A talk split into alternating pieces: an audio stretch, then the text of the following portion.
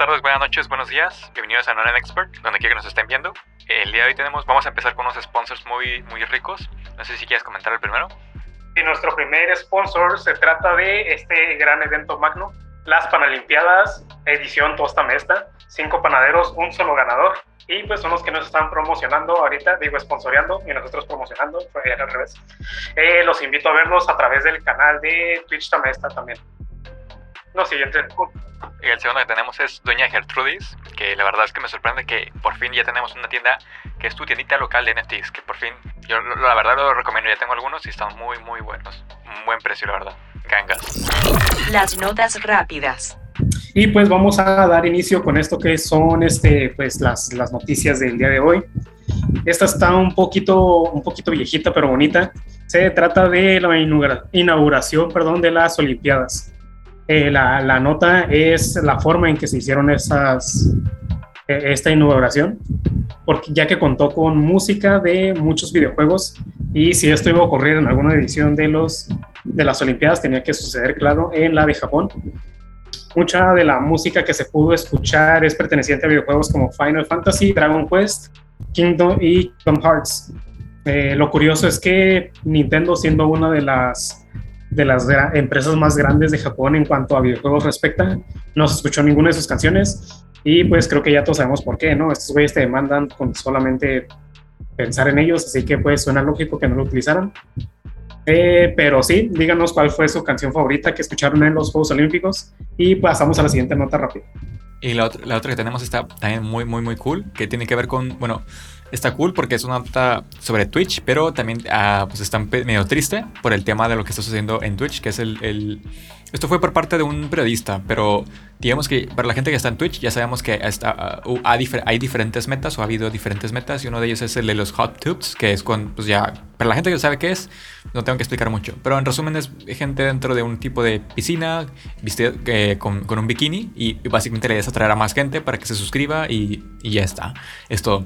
Después estuvo otro, otro meta que no me tocó a mí verlo, pero parece que fue potente, que es el de farting, que eh, creo que tenía que ver, que eso murió, apareció y murió muy rápido, tenía que ver con muchas de las personas que estaban utilizando el, de HubTubes empezaron a, a, meterse en el de farting, que era básicamente como un tipo de eh, ASMR, en el cual te hablaban al oído y, te creo que eructaban y, también se pedorraban, que es básicamente como el tren que había, pero murió muy rápido porque no, no se podía mantener. Y parece que eh, recientemente el, meta que ha estado eh, como más ahorita es el de gambling, que ese tiene, tiene que ver con apostar. Que parece que ha habido diferentes personas dentro de, dentro de este meta que se, están siendo eh, patrocinadas por diferentes juegos y esos juegos pues son de apostar. El tema con estos juegos es que la gente que, o los, los twitcheros o la gente que streamea está está teniendo, se está aprovechando de esto. Digamos que esto puede generar muchísimos problemas a largo plazo y yo recomendaría que leyeran la nota porque está interesante, pero es nada más para agregarle más contexto. Para la gente que hace eh, el tema de Twitch es muy, muy sencillo. El meta de ahorita es el tema de apuestas y mucha gente se está metiendo ahí, se está aprovechando, utilizando el dinero de las apuestas, de estos patrocinadores para para jugar dentro de estas apuestas y al final ellos no pierden nada, pero incitan a que mucha gente se meta a este tema de las apuestas. Entonces, para que lo quieran leer, nos dejan ahí en los comentarios qué piensan acerca de esta nueva meta y de qué, de qué deberíamos hacer acerca de esto, o sea, como comunidad. Y pues ya, pasemos a la siguiente. La siguiente se trata, eh, volviendo un poquito al tema de Japón y el anime, se anunció la nueva película de Dragon Ball, que va a tener como título Dragon Ball Super Superhero. Eh, y pues en realidad no se soltó mucha información de la película, más que va a salir en el año 2022 y se nos muestra una pequeña animación de, pues, de Goku ahí entrenando un poquito. Fíjate que la animación es eh, como que un poquito una mezcla entre tradicional y CGI. Yo nunca he sido muy fan del CGI en, en el anime, pero pues a ver qué, qué tal, cómo está la película. Eh, ah, y tampoco de Dragon Ball, me gusta, sí me gusta mucho Dragon Ball, pero no me emociona demasiado sus películas porque la siento como un capítulo muy largo. Pero eso no es lo malo, sino que siento que podrían ser al contrario, ¿no? Muchos capítulos cortitos y sería un poquito más emocionante. Pero pues esperemos que sea una buena película. Y pues sí, nueva película de Dragon Ball, Dragon Ball Superhero, es el título, y se estrenará en algún punto del 2022. Va, bueno, nos vamos a la siguiente, que esta, esta, es muy interesante y justamente tiene que ver con lo que estamos utilizando ahorita, que es pues esta nueva faceta que están viendo en Noran Expert, que es básicamente eh, la manera en que nos pueden ver ahorita. Y es que dentro de, de, para la gente que está usando Zoom, creo que ya sabe que Zoom agregó una nueva digamos que un nuevo apartado en el cual tú puedes agregar aplicaciones externas y dentro de ellas puedes agregar la aplicación que se llama SnapCam o SnapCamera creo que se llama o Camera que es la, la, la, cámara de Snapchat. Y eso es lo que te permite acceder a muchísimos filtros. Nosotros ya, ya lo hemos estado probando, está muy, muy interesante. Tiene muchísimos filtros de todo tipo. Tiene filtros que son muy básicos, como para cambiar el color de fondo de tu, del lugar en el, que, en el que estás. Filtros en los cuales que tú, puedes cambiar. Que para la gente que quiere conocer el filtro del anime, de que te conviertes en un anime.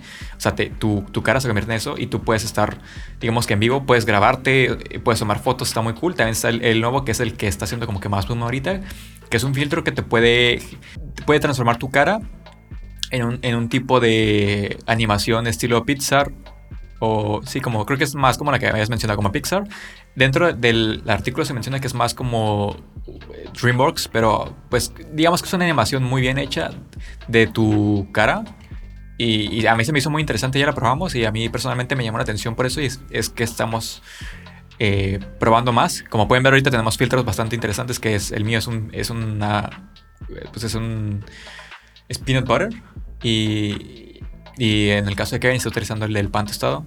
La verdad es que están bastante cool. Si lo quieren intentar, es simplemente bajar la aplicación, es abrir Zoom, bajar la aplicación de, eh, Snap Camera. Eh, una vez que te metes dentro de Snap Camera, eliges el filtro que quieres, después abres Zoom dentro de, las, dentro de, la, de, de la parte de video seleccionas en vez de, la, de, tu cámara, seleccionas la Snapcam y va a empezar a utilizar el filtro que tienes dentro de Snapcam y listo. Es así de fácil. Igual dentro del artículo te explica bien cómo utilizarlo y cómo llevarlo a cabo, pero es muy sencillo. Ya lo, ya lo hicimos los dos y no nos tomó mucho tiempo adaptarlo. Entonces, pues para, que el, para el que lo quiera intentar, ahí está. Es una nueva manera de poder utilizar los filtros para poder hacer, no sé, videos, estar dentro del, de, de, Zoom. Tiene muchas cosas muy interesantes, incluso para las clases. Entonces ahí está. Ahí lo dejamos para que quien lo quiera utilizar, pues lo utilice y nos comenta bien qué les gustó y qué filtro les, eh, les gustaría ver próximamente. Y ahí nomás como nota rápida, les explica bien el artículo, pero ah, yo tuve un problema al principio, pero pues no era un problema muy, muy grande, simplemente tenía una actualización que no había realizado y me pidió hacerla para poder llevar a cabo, pues, lo, poder hacer que el filtro se viera dentro de de aquí, ¿no? De la videollamada. Pero pues una vez hice esa actualización la y reinicié la computadora y pues todo perfecto. Pero pasando a la próxima nota, eh, también un poquito relacionada con esto, pero obviamente a una escala muchísimo mayor. Se trata de el deepfake que se realizó para el Mandaloriano. Eh, así, alerta spoiler, si no han visto el Mandaloriano, pues brínquense un, uno o dos minutos al futuro. Y si ya los que ya vieron Mandaloriano, pues están aquí. Uh, si recuerdan bien, eh, al final de la segunda temporada de Mandaloriano sale Luke y pues obviamente pues Luke joven, no, no el Luke um, este, pues, eh, Mark Hamill ahorita su edad, actual, sino en su bueno, sale y pues se veía decente, se ve bien, pero resultó que una persona en YouTube pudo hacer que se viera casi idéntico, como si realmente fuera él el que estaba actuando en ese episodio de Mandaloriano. Y aquí, ¿cuál es el asunto fuerte? Eso ya se sabía. Ah, pues el asunto es que Lucasfilm contrató a esta persona para que trabaje ya oficialmente con ellos. Así que, pues ya saben, amigos, si son buenos haciendo algo de video o de audio, no pierden nada subiéndolo a YouTube. Tal vez terminen siendo el próximo fichaje de alguno de los estudios más grandes de, de este planeta Tierra, que puede ser, pues, Lucasfilm. Eh, eh, me imagino que el güey va a empezar a ganar muy bien. Y pues, felicidades a él. No dice su nombre, o sí decía su nombre, creo que no dice su nombre, pero felicidades a este amigo por haber hecho algo tan bien hecho y pues ahí se ve el resultado, ¿no? Lo contrataron, lo fueron y lo buscaron. Imagínate, Karin, que vayan y te busquen hasta tu casa, güey, y te digan, ¿sabes qué, güey? Te quiero contratar, en lugar de tú ir a buscar ese trabajo. Creo que se tiene que sentir muy bien eso. La verdad supongo que sí, porque no, se lo esperaba y creo que está, está cool. Creo que, creo que la persona, o por lo menos el canal, se llama uh, Shamuk. Igual ahí lo van a poder ver en, el caso de, de, YouTube, para la gente que lo está viendo en, en video. Van a poder ver el, quién es el, la persona. Se llama S-H-A-M-O-O-K, Shamuk o Shamuk. Y pues ahí por si quieren seguirlo y ver más del contenido que tiene, pues ahí está. Creo que no sé si tiene más videos, pero ese parece que es el video más visto de él. Bueno, de esa persona. sí, creo que tiene, tiene algunos otros, otros también de Star Wars. Tiene otro, del, por ejemplo, de la de Han Solo, tiene uno. Tiene también, tiene varios ahí por si quieren checarlos también. Y bueno, nos movemos a otra de las rápidas, que es sobre el, caso de Dead Space. Que ya, ya había, para la gente que está dentro de, la, de, la, industria de los videojuegos, o sea, que, que sabe sobre noticias o que juega mucho, ya sabía que había muchos rumores acerca del, de Dead Space, de un nuevo juego. Y, pero no, no se había confirmado totalmente. Entonces, hace poquito se salió la noticia de manera oficial en la cual ya se mencionaba que Dead Space rezaba, pero como un remake. Y pues ya era, es todo. Realmente no hay mucho sobre la noticia. No, se ha comentado mucha información, simplemente se anunció que, que estaba en producción y pues ya es todo, no, no hay mucho más cerca de ello. Eh, pasamos a Discord. Discord acaba de lanzar una nueva, una nueva feature y pues de qué se trata son, eh, son, son, llama threads o hilos, también conocidos en hilos aquí eh, en las zonas en las que hablamos español. Eh, ¿De qué se tratan estos hilos? Pues prácticamente lo que puedes realizar con estos hilos es llevar una conversación y hacer que esa conversación siga sobre un tema en específico. Por ejemplo, en Discord sabemos que están como estos foros donde podemos platicar, pero si se te pierde un tema, pues ya, pues valió madre tu tema, ¿no? Pues ya te ignoraron y pues ni todo. Esto funciona así más o menos como, digamos, Twitter o uh, Reddit, que es como un hashtag de el tema, no sé, vamos a hablar de manzanas, hashtag manzanas, y ya puedes tú seguir ese hilo de que a mí me gustan las manzanas verdes, ¿no? Pues a mí las rojas, no, pues que a mí me gustan las amarillas, y luego llega el güey, no, tú eres un pinche raro, las amarillas muy malas, y pues puedes seguir continuando esa conversación sin que se pierda ya que van pues de la mano de, de ese hilo, ¿no? De ese thread. A mí se me hace una, una, una idea muy buena, no uso mucho Discord que digamos, pero por ejemplo en Reddit y en Twitter sí veo que son muy, muy utilizada esa feature. Y pues supongo que la gente que le gusta más Discord y que habla más Discord, espero que les, se les haga útil y que no muera pronto esta nueva actualización que acaban de hacer. Sí, la verdad, mucho acerca de esta actualización. Digamos que para la gente que ya usa Twitter y si usa Reddit ya sabe más o menos de qué va.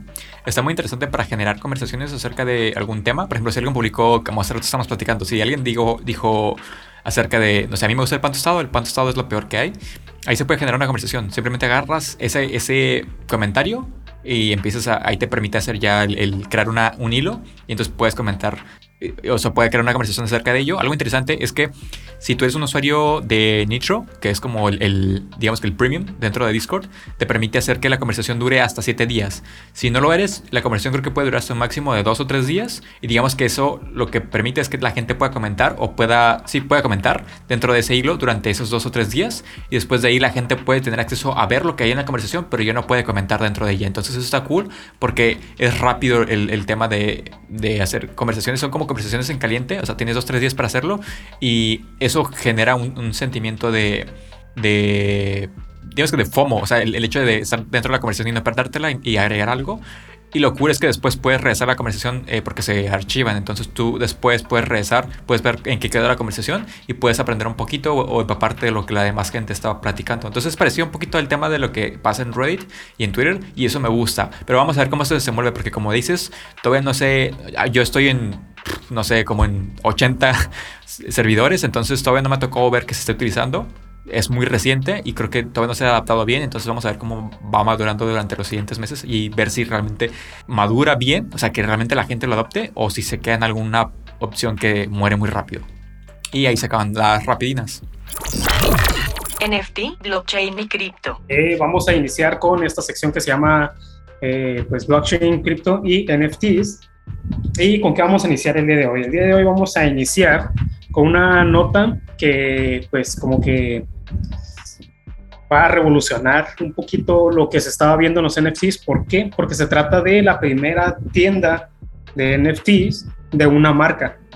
Es decir, esta marca va a vender directamente sus NFTs en lugar de hacer la venta a través de una tienda de terceros, ¿no? Eh, eh, por ejemplo, esto ya no va a ser que estás comprando eh, una camisa de Gucci en Walmart. Obviamente eso no, no, lo puedes comprar en Walmart, ¿verdad? Pero es un ejemplo. Sino que vas a ir a Gucci a comprarla. Imagínense más o menos algo así. ¿Quién va a ser los que van a hacer? Pues va a ser el equipo de NBA, de Chicago Bulls. Van a hacer un NFT store, una tienda de NFTs dentro de la plataforma de Shopify. De la forma en que se me ocurre decirles en más o menos cómo va a funcionar es, se imaginen que Shopify es una plaza y este, el equipo de Chicago, de los Chicago Bulls, van a tener su, pues su, su, tiendita ahí dentro de esta plaza, ¿no? Va a estar dentro de la plaza, pero es la tienda de, de Chicago Bulls. Eh, eso es lo que hasta ahorita no se había visto mucho, que, que fuera una, una venta directa de, de, de, la marca tal cual, que ahí siempre se hacía la venta a través de un tercero. Pero pues sí, esto es lo que se va a realizar ahora, ¿no? Que va a haber tiendas, o bueno, supongo que eventualmente cada marca va a comenzar a meterse a esto mismo de ellos hacer su propia tienda. Mm, desconozco aún, porque ahorita pues Shopify, Shopify son los que lo están haciendo ahorita. Desconozco si algún, algún día algún otro se va, se va a meter también a, a, darle esta posibilidad a las marcas. Como la semana pasada estábamos hablando de OpenSea, que era, era uno, de los bastan, uno de los más grandes, pero pues OpenSea hace precisamente eso, ¿no? Es el tercero que te vende pues eso. Y Shopify pues le está dando esta oportunidad nueva de pues hacer estas ventas, ventas a través de su propia tienda. Se va a hacer que va a ser algo que yo creo que muchas marcas eventualmente lo van a hacer. Van a comenzar a tener sus propias tienditas. Habíamos hablado muy, hace, hace ya varias semanas de GameStop que había hecho algo similar. No una tienda, sino como un lugar, un, un tipo OpenSea. Eh, lamentablemente ya no vi nada de, de estos güeyes, como que se, no sé si se les cayó el proyecto o simplemente no han dado más noticias. Pero sí, te digo, me, me parece algo similar pero no igual porque como bien como ya dije pues no era una tienda sino era un, un tipo Shopify un tipo OpenSea. Pero pero sí qué cool que ya le están haciendo así como tipo tienditas. Bueno tiendotas más bien verdad y los productos que van a poder encontrar aquí el principal son es una colección que se relaciona con los seis campeonatos de la serie mundial que tienen estos homies. Al Chile no, no entiendo muy bien de básquetbol, no, no sé qué significa eso. No sé si los ganaron seis veces seguidas o, o no sé, pero esa es la madre que a vender. Y a los que pues, sí les gusta la NBA, pues láncense a comprarlo de julio 26 al 31, o sea, ya, pues ya, ya. Y pues, Simón, tiendas, tiendas en línea, ya no son tiendas en línea, son tiendas de NFTs, creo. La verdad es que está súper cool este, este concepto de que pueda... Shopify lo, lo, está aprovechando bastante bien el hecho de utilizar esto, sobre todo por, por algo que es muy interesante, porque el hecho de, por ejemplo, trabajar con... Ya, ya, lo, habíamos, ya lo habíamos platicado en su momento, el hecho de, trabajar dentro de una tienda, como de un marketplace, como puede ser Variable o OpenSea o cualquiera de los otros que existen, el, el, tema es que estás atado a la, a la, billetera que tengas que utilizar dentro de ahí. Entonces, por ejemplo, normalmente se utiliza MetaMask, pero dependiendo de la tienda no siempre es posible. Entonces te adaptas a uno. Y lo interesante es que todos los NFTs están atados a lo que es Ethereum de, o el blockchain de Ethereum. Entonces, siempre vas a manejar lo que es Ethereum, pero siempre puedes utilizar una, esta billetera para poder hacer el, el, la transacción o el intercambio. Entonces, hay mucha gente que quiere NFTs, pero no le interesa mucho toda la parte técnica de lo que es un NFT. Entonces, lo mejor que podemos hacer es, es que, que siempre lo que se busca es facilitar la interacción entre, eh, como el, una traducción, digamos que, por ejemplo, bueno, para no hacerlo muy largo, lo que, lo que siempre se busca es, es hacer más simple el proceso para que la gente no batalle, que, sea menos, que haya menos fricción, que la gente pueda hacer las cosas más rápido sin batallar tanto. Entonces esto lo que hace es que quita mucha fricción para mucha gente que a lo mejor quería entrar dentro de esto, pero no quería empaparse de todo lo que es la parte técnica. Entonces el hecho de que tú puedas ir a, de que tú como empresa, en el caso de los Chicago Bulls, que tú puedas decirle a la gente, miren gente, nada más vengan aquí, no necesitan meter su, no necesitan saber que, lo que es mera más, ni necesitan saber lo que es una billetera eh, digital para todo sino que simplemente metes tu tarjeta a través de Shopify, compras tu NFT y eres dueño del NFT. Y ya digamos que internamente se hace todo este proceso de intercambio. Listo, creo que esto lo que hace es que se pueda hacer más a otras personas que querían entrar, pero que no querían, querían evitarse todos estos pasos o esta fricción que existía ahorita. Entonces se me hace genial, la verdad. Y de hecho, pasando con otra em empresa que está dentro de esto, o de otra marca, que es Campbell's, que, que, la verdad se me hizo interesante. Está muy cortita, pero a mí me gustó mucho el concepto, que es, eh, digamos que como muchas otras marcas se dieron cuenta de que el tema de los NFTs sigue siendo algo de lo que pueden sacarle provecho. Y independientemente de que no en, en, ventas no vaya tan bien, o sea, de, de que le pueda ir muy bien o no, eh, esto ya genera una noticia grande y genera mucha mucho awareness acerca de lo que está haciendo Campbell. Entonces creo que está bien incluso desde ese punto. Pero es, es simplemente para anunciar una nueva presentación, que creo que, fue, creo que fue lo que tú mencionaste, ¿no? Pero realmente aquí es donde a mí me da mucha curiosidad porque dije, mmm, aquí yo no veo nada realmente nuevo. Y me gustaría que explicaras cuál es tu postura acerca de esto, porque yo la verdad es que no tengo nada que decir porque no veo algo que me llame la atención, algo que me sorprenda o algo que diga, wow, es un gran cambio. Aquí lo impresionante es que les van a pagar, no, pues igual no veo así como que mucho cambio, pues siento que siempre ha sido como su, su, su sello, la, la, lata esta roja con blanco. Igual no veo mucho cambio, la verdad. Pero, pero de todos modos es como que muy... ¿Cómo, cómo decirlo? O sea, no es que lo sean, sino que están haciendo algo como muy grande de esto. Para la marca definitivamente es algo muy grande, ¿no? Porque era una, una, una label que tenían mucho sin cambiar. Y, siento que eso es lo que están haciendo bien. O sea, viéndolo como de un punto de vista como de marketing ahorita, es lo que están haciendo bien, ¿no? Que tratándolo como si fuera algo muy grande, como cuando tal vez para las personas no lo sea, porque te digo, yo veo la pinche etiqueta y para mí es pues, la misma etiqueta, ¿no? Pero te digo, es precisamente eso como para ellos tomárselo tan, oh, estamos haciendo un cambio radical. Tal vez a mucha gente sí se le meta eso como a la madre, están haciendo un pinche cambiazo, uh, yo quiero esa madre. Y pues el NFT lo van a hacer con una artista, Sofía Shank, que pues sí es más conocida en este ámbito. Y supongo que yo, yo pienso, quiero creer, no, estoy casi seguro que, que Campbell's como marca sí tiene bastantes fans, bastante gente que pues, le gusta mucho esa marca. Y Sofía también supongo que tiene una, una comunidad grande detrás de ella, ¿no? Y te digo, Campbell's con, este, con esta mercadotecnia que están haciendo de, oh, miren, esto es un big deal, eh, es algo grande. Te digo, algunos de los dos lados, tanto fans de Sofía como fans de Campbell's, supongo que sí les van a seguir el rollo a esta madre, ¿no? De que le están cambiando el, label. A mí personalmente la veo igual, no le veo mucho cambio, pero por su lado de marketing siento que sí lo están haciendo de una forma correcta. Puede ser, puede ser que, que haya sido tan bien recibido que ni siquiera lo, notemos o nos demos cuenta de que haya sido algo muy, muy sofisticado, no, no sé si sofisticado sea la palabra, pero algo como que, que lo, lo, metieron de una manera tan, tan suave, tan fácil, que ni siquiera nos dimos cuenta de que fue un cambio. Y a lo mejor puede que eso es lo que le esté dando valor a esto. O sea, el hecho de que, de que sea tan sutil que al mismo tiempo haga que como que renueva un poco la marca o la actualice. Porque sí siento que hay, alguna parte minimalista, pero mantiene mucho su esencia. Entonces realmente por eso siento que no, no hubo un gran cambio. Y creo que, creo que ahí es donde está el valor puede ser. El hecho de que no notemos un gran cambio, pero que sea una renovación, puede ser que es lo que le esté dando... Eh, eh, le podemos dar ahí ese gran crédito a la gente que hizo el, la parte del diseño o del rediseño más bien. Sí, no, y es que aparte con este tipo de productos que ya son como que muy viejos y tiene la gente como que muy clavada en la cabeza, sí debes de tener como que mucho cuidado con este tipo de, rediseños porque si lo cambias de más a la gente suele no, no gustarle. Como que yo quiero lo viejo, siempre se aferran con, con productos muy viejos, se aferran siempre como a lo viejo o a lo clásico. Y por eso te digo, a mí yo no lo noto lo diferente y personalmente pues no me agrada mucho, pero por ese lado de marketing sí lo veo como que bastante valor, porque le hicieron un cambio tan sutil que tal vez clientes casuales no se den cuenta del todo y los clientes más apegados se van a dar cuenta, pero va a ser como que, ah, mira, es un nuevo diseño y es nuevo, pero mantiene como que su esencia. Por eso te digo, por ese lado a mí sí me agradó, su lado de marketing, su lado de cómo lo llevaron a cabo pero en opinión, en opinión ya personal, pues es la misma chingada, lo mismo.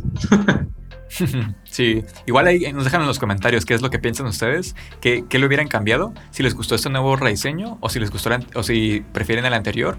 Y de igual manera, ¿creen que es un gran cambio? ¿Lo sienten como que fue un buen cambio? ¿O creen que deberían haber hecho algo mejor? Y nos movemos a otra que también está interesante, que la estamos platicando hace rato. Eh, bueno, eh, resulta, resulta que esta noticia está medio interesante por diferentes razones. A mí no me acabo de convencer, como que ahí hay cosas que digo, mm, está, está muy sospechoso. Ajá, está muy sospechoso, como que fue demasiado suerte. Pero en fin, la nota es sobre que eh, dentro del mundo de los NFTs siempre hemos visto muchos, muchos de los drops que se hacen, que es básicamente cuando sacan una tanda de diferentes NFTs, digamos que para hacer una gran referencia el caso de los CryptoPunks, que en su momento creo que estaban como un dólar y después de uno o dos años fue cuando salió este boom y empezaron a costar un montón de dinero porque pues fueron de los primeros y hubo mucho boom. En este caso está, te la cuentan así, pero aquí es donde viene lo interesante. Es un niño de 12 años que hizo estos NFTs, no recuerdo cuántos fueron, no sé si ¿Te acuerdas cuántos fueron? Pero fue una tanda, fue un, drop de estos. Son 3.350, si no me equivoco. Bueno, fueron 3.350 y dentro de estos, bueno, son, ah, la colección se llama, o el drop se llama Weird Whales, que son como ballenas raras. Y parece que esto lo hizo, todo lo hizo un, niño de 12 años y que al final se llevó, después de, hacer todas las ventas, se llevó 250 mil dólares y solamente le tomó 9 horas en conseguir ese dinero después de que salieron a la venta. Entonces, digo, independientemente de todo lo, raro, primero lo que quería comentar, o aquí, igual para la gente que está en YouTube, que es donde lo van a poder ver visualmente, igual les vamos a dejar la nota para que la puedan ver todos los que hay, pero para los que tenemos aquí en pantalla, ¿cuál, elegirías tú? O sea, para, los que para los que están viendo, ¿cuál elegirían ustedes? Y también para ti, Kevin, ¿cuál elegirías de todos los que están aquí? Porque hay, hay algunos que me, se me hicieron interesantes, como si tuviera la oportunidad de coleccionar alguno de ellos, ¿cuál sería? Yo elegiría el de vikingo, pero el vikingo azul, porque hay dos vikingos. Tiene un gorrito así como de vikingo. Y hay uno en la. Uno verde, ese no, ese se ve enfermo, güey. Aparte se ve como con los ojos rojos, güey, como que es drogadicto. Y el acá, el del azul, se ve con los ojitos blancos, como que más sano el güey. Pero Simón, ese elegiría yo. ¿Y tú, güey? Y yo me iría por el, el, el gorrito. Hay uno que tiene un gorrito y que tiene como un porro y que está bien chistoso. Ese me gustó un montón. Se me hizo muy, muy friendly. Yo alejándome, de las malas vibras y tú, ese güey, el que está fumando. sí. Y igual ahí no sé qué en los comentarios cuáles gustaría, bueno, si tuvieran la oportunidad de elegir uno de estos, pero yo creo que estaban baratos, ¿no? Creo que estaban como 60 dólares cada uno. Estaban como en 64, creo, 60 y tantos. Sí, algo así. Ajá, sí. No, 62. Fueron .02 Ethereum en lo que se compró, que en ese momento eran 62 dólares. Así que suponiendo que tuvieran la oportunidad de comprar uno de estos, ¿cuál lo elegirían ustedes? Ahí, les vamos a dejar la imagen y vamos a dejar el artículo para que puedan acceder a él y ahí nos dejen en los comentarios cuál hubieran elegido ustedes. Y después de ahí, bueno, con eso terminamos toda la parte de blockchain. En este caso, esta semana no hubo tantas noticias, hubo muchas, pero realmente muchas relevantes. Mm, digamos que no, porque ahorita ha habido como que muchos varias, varias cosas que vamos a discutir durante las siguientes dos semanas, que necesitamos más tiempo para que se cosan bien. Entonces, por ahorita trajimos algunas más ligeras, podríamos llamarlo así. Ciencia y tecnología. Bueno, dentro de los papers ha habido uno eh, en el cual se registró un caso de derrame cerebral por masturbación. El resumen es que una persona que de 51 años estaba dándose placer y dentro, bueno, después de, terminar, hubo ahí un, un, problema. No es el primer caso que se ha visto, es el segundo. El primero fue de una persona de treinta y pico años en israelí. No sé si fue en Israel, pero eh, la persona era israelí, si no me equivoco. Y bueno, en este caso, que esta persona de 51 años tuvo un problema con una arteria y resulta que, bueno, dentro de todo lo que pasó, o al final, porque la persona se salvó, puede ser un accidente cerebrovascular isquémico, que es cuando se produce un bloqueo de la arteria que suministra sangre al cerebro. Entonces, quiere, digamos que lo, importante aquí es que, si no sabían, porque yo tampoco lo sabía y se me hizo muy interesante, es que le hicieron una, una tomografía computarizada al cerebro de esta persona para, para, saber qué fue exactamente lo que sucedió en su cerebro y por qué tuvo esto. Y, y, lo interesante es que cuando tú te estás dando placer a ti, lo que sucede es que tienes un... Hay diferentes partes de tu cuerpo que están más vivas o más activas. Y dentro de ellas es la presión. La presión sube y está más, y digamos que esto, esto puede ser un problema o no. Porque no se han registrado muchos casos. Creo que han sido muy pocos. O sea, es muy raro que suceda esto. Y entonces, por eso es que esta es noticia. Porque eso no es algo que suceda tan seguido. Y entonces, el que un hombre de 51 años y ya lo hayamos visto anteriormente con una persona de 30 y pico años, son casos muy raros. Parece que solo se han registrado solamente en personas que son diestras. Que esto está interesante también porque índices nada más. Esta persona era, era una persona soltera y tenía el hábito de masturbarse varias veces al día. Y en uno de ellos, fue, eh, una vez que terminó, empezó a tener vómitos y después de ahí decidió ir al hospital. Dentro del hospital le hicieron la, tomografía y fue cuando se dieron cuenta de que tenía un derrame cerebral y fue básicamente porque una de las, de las arterias pues, eh, no estaba suministrando bien sangre. Entonces, pues ese es el, como toda la historia. No sé, ¿tú qué piensas acerca de esto? De, de, de que eso pues es un caso primero irregular y de qué harías si te llegara a pasar esto y en general, ¿qué piensas de la noticia? Pues cuando la, escuchas, cuando recién estás como que leyéndola, porque fue una nota que tú trajiste y cuando la vi al principio la neta me dio risa. Estaba como que muy chusca el asunto, pero ya que te pones a leer, sí está muy interesante, como el por qué le pasó, ¿no? Porque sí, son, han sido muy poquitos casos y, está todavía esta incógnita de, por qué a estas personas les ha ocurrido y por qué es algo que pasa más si, si a ellos les ocurrió, ¿no? Porque, porque es algo tan raro. Y eso es como, por eso les recomiendo sí leerlo, porque está muy interesante. Pero también está lo de, pues, lo, lo de que le ocurrió, ¿no? Que se le fueron, fue por sus por una arteria que no suministraba bien sangre y eso como que sí te da un poquito más a pensar de, pues que sí tienes que llevar un estilo de vida un poquito más saludable de lo que tal vez llevamos. Y digo llevamos porque me incluyo, a veces hay días que no hago ni madres, me la paso sentado todo el pinche día y pues eso no es muy saludable, amigos. Pueden estar haciendo una pajilla ahí y, y ahí quedarse. Y ajá, coman y, y, y cuando decimos hagan ejercicio, como que mucha gente se, se piensa como que, ah, me tengo que poner bien mamado.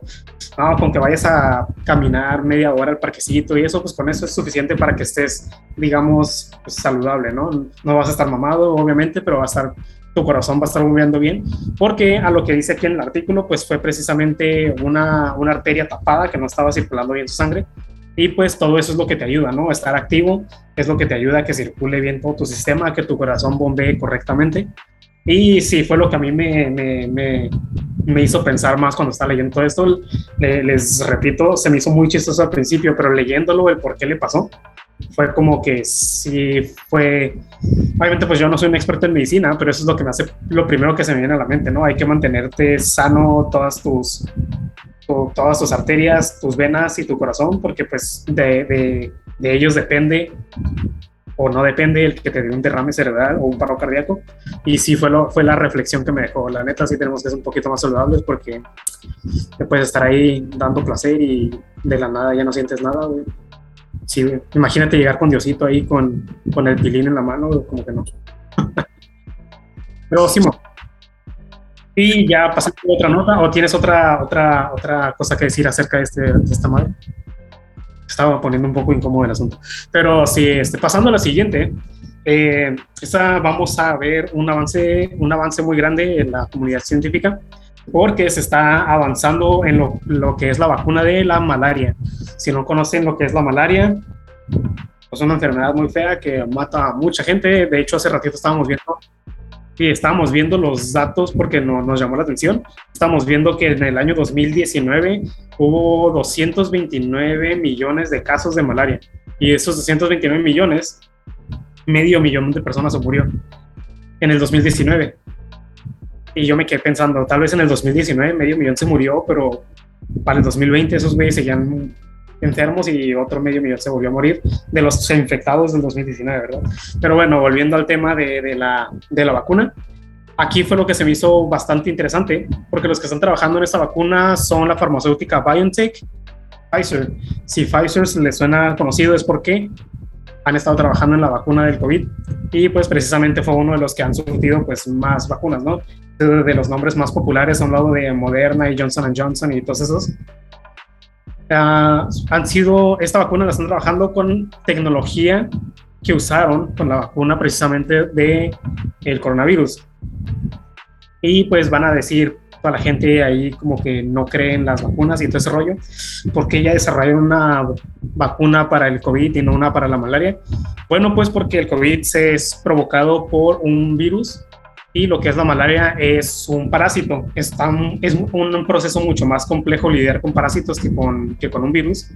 Y es por eso que la malaria, pues hemos, bueno, no hemos, ¿verdad? Yo no he trabajado en esa madre, pero han durado más tiempo para conseguir una vacuna. Pero la tecnología que utilizaron para la vacuna del coronavirus resulta que puede ser muy benéfica para la vacuna de la malaria, porque lo que se usa es el ARN mensajero. El ARN, pues si tomamos sus clases de biología y todavía se acuerdan, es la mitad del ADN, ¿no? Está el ADN, la parte es la mitad, bueno, no, sí, es la mitad y sacas ARN, ¿no? Y es la forma en la que están combatiendo lo que es la malaria. Han tenido buenos resultados, pero pues igual no está al 100% completa. El, el, artículo que tenemos está más complejo de lo que yo les acabo de decir. Los invitamos a leerlo si se quieren informar de una mejor manera, porque pues ya saben que son cositas que se entienden mejor si las lees tú precisamente. Y pues sí, no sé si tengas alguna otra opinión al respecto, Karim. No, la verdad es que mm, no creo que creo que abarcaste todo bastante bien. Así que deberíamos pasar a la siguiente, que también se me hace muy interesante que tiene que ver con Harvard, lidera un proyecto en el cual busca eh, Digamos que de aquí lo podemos considerar una tecnología espacial extraterrestre que en su momento fue muy importante y que ahorita digamos que hay, hay se, planea retomar como la investigación porque realmente dejó muchas preguntas abiertas y digamos que si esto existe o si esto está aquí, ¿qué más habrá ya que, podamos investigar? Entonces, a partir de esto fue que Harvard, pues digamos que en general se, se, quiere meter a esto, a este rollo. Y aquí si quieres empezar a, a explayarte porque fuiste tú quien, quien se metió más dentro de la nota. Sí, este, si lo recuerdan, porque no es tan viejo este caso de, del eh, Oumuamua, está raro ese nombre, eh, fue en el 2017, me parece, fue cuando ya salió de, de, aquí, de nuestro sistema. Pero sí, lo que les pareció muy curioso a todos y que todavía no se han podido explicar del todo, o sea, hay, hay teorías y cada quien dice, no, pues fue por esto, no fue por lo otro. Eh, el asunto es que se estaba acelerando ese, ese objeto se estaba acelerando cada que se alejaba de nuestro sistema, en lugar de frenarse o, mantener un ritmo constante o entrar en la órbita de algún planeta, de alguna luna, se iba, se iba acelerando, iba, en chinga el güey, pinche. Pues sí, iba entierrado, ¿no? Y fue precisamente este, este profesor de astrofísica de Harvard, Avi Loeb, fue de los que se metieron más en este tema de este, pues, no sé cómo llamarle, objeto, ovni. De este objeto se metió mucho y él ha sido de los que más han dicho que, que él sí cree que hubiera sido una nave espacial. No lo digo yo, lo dice un maestro de astrofísica. Y por eso fundó este, este proyecto, el proyecto Galileo, porque su propósito es encontrar este tipo de objetos. O sea, no, no se van a poner a cazar pues naves espaciales alienígenas, ¿verdad? Sino que el propósito va a ser encontrar objetos que tengan un, características similares, es decir, que no tengan una, un patrón en su camino como que muy establecido y que pues entren en esta característica que tenía el Momoa, que era que se iba acelerando, o Muamua, esa madre, que se iba acelerando, no, no, no se frenó, no sé nada, eh, es lo que quieren buscar, les digo, les repito, no andan buscando ahí una pinche estructura metálica gigante, sino estos, estos objetos e investigarlos para ver pues por qué estaba pasando eso. Y pues si resulta que son objetos acá tecnológicos alienígenas, pues qué chingón, ¿no? Espero que no nos hagan guerra o algo ahí y se arme la guerra de los mundos. Pero sí, algo muy interesante y creo que de, de todas las cosas que nos podemos saber aquí, sí le voy a dar seguimiento a este proyecto. Espero que sí nos estén dando notas continuas porque sí suena muy interesante. Usted, ustedes que, bueno, para la gente que está escuchando esto, ¿qué, qué piensan acerca de esto? ¿Qué, qué, les, ¿Qué se les ocurre que pueden encontrar ellos? Y hay algo que les, que les llame la atención, o sea, que les dé miedo, que les dé eh, interés acerca de, de, todo lo que están haciendo, o sea, de lo que podrían encontrarse. ¿Qué se imaginan que se pueden encontrar toda la gente que está investigando dentro de Harvard? Ahí nos pueden dejar en los comentarios qué se les puede ocurrir. La última nota de estas es la de Walmart, que vende tecnología. Bueno, que está, interesante, pero hay muchas preguntas abiertas. Entonces no sé si quieras comentar. Digo, empiezo con la nota y después te dejo para que hables un poco. Pero es Walmart, eh, ahora va a vender su tecnología para las tiendas en línea. Y el resumen es que ellos ya tienen una infraestructura, eh, todo el tema de, la plataforma, de, cómo comprar y, vender y la parte de, entregar y la logística, ya la tienen ellos, porque son, pues, son muy grandes. Son de la, creo que la tienda, el supermercado más grande que hay en el mundo. Entonces, si ya tienen todo esto construido, eh, intentan eh, moverse un poquito más, sobre todo porque tienen la competencia que es Amazon y ya sabemos que entre Amazon y Walmart, a pesar de que Amazon está en la parte del e-commerce, Walmart ya se ha metido más a esa parte, entonces quiere expandirse un poco más y lo quiere hacer, digamos que quiere intentar, supongo que algo más, es, sería la palabra, y dentro de lo que quiere intentar es el hecho de meterse con, ofrecer ese servicio a pequeños negocios para que puedan utilizarlo también, pero aquí hay muchas preguntas que despierta porque no está muy seguro y tampoco aquí lo menciona de cómo planean hacerlo o de qué parte es lo que planean dar de, como servicio a los, a los pequeños negocios? Sí, definitivamente es como que una pregunta grande que nos deja aquí el artículo.